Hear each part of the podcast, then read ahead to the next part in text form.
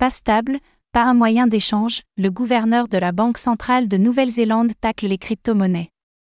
Alors que les stablecoins s'érigent de plus en plus en tant qu'alternative au projet de monnaie numérique de banque centrale, MNBC, ils s'attirent des critiques.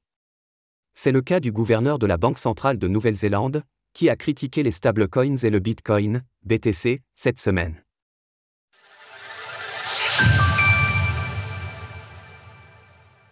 Le gouverneur de la Banque centrale de Nouvelle-Zélande hostile aux stablecoins.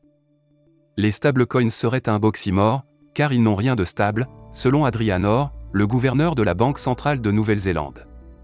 L'homme a fait part de son opinion très critique lors d'un comité parlementaire, qui a été rapporté par Bloomberg. Le gouverneur estime que les stablecoins sont mal nommés. Les stablecoins ne sont pas stables. Ils ne reflètent que le bilan comptable de la personne qui offre le stablecoin. Adrian Orr estime que les actifs de ce type pourraient menacer le système financier mondial.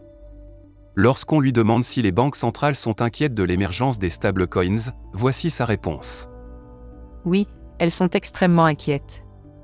Surtout par le fait que le produit qui est annoncé n'est pas le produit obtenu, en ce qui concerne ces soi-disant alternatives aux espèces de banques centrales. Le Bitcoin n'est pas un moyen d'échange.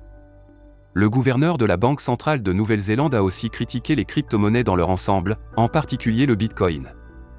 Il estime que le BTC n'est ni un moyen d'échange, ni une réserve de valeur, ni une unité de compte, mais que les gens essaient quand même de l'utiliser en tant que tel. Le Bitcoin a d'autres buts, mais il n'est pas du tout un substitut, ni même un actif complémentaire, aux monnaies émises par les banques centrales. Les critiques d'Adrian Orr n'ont rien de nouveau, les banques centrales sont historiquement très hostiles au secteur des crypto-monnaies, qu'elles voient comme des vecteurs de déstabilisation économique. C'est en particulier le cas des stablecoins, qui pourraient remplir un rôle similaire aux monnaies fiat. On se rappelle ainsi que la Banque Centrale Européenne avait directement opposé stablecoins et MNBC il y a quelques mois.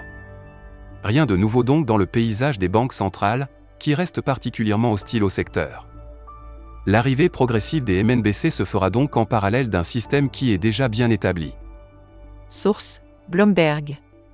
Retrouvez toutes les actualités crypto sur le site cryptost.fr.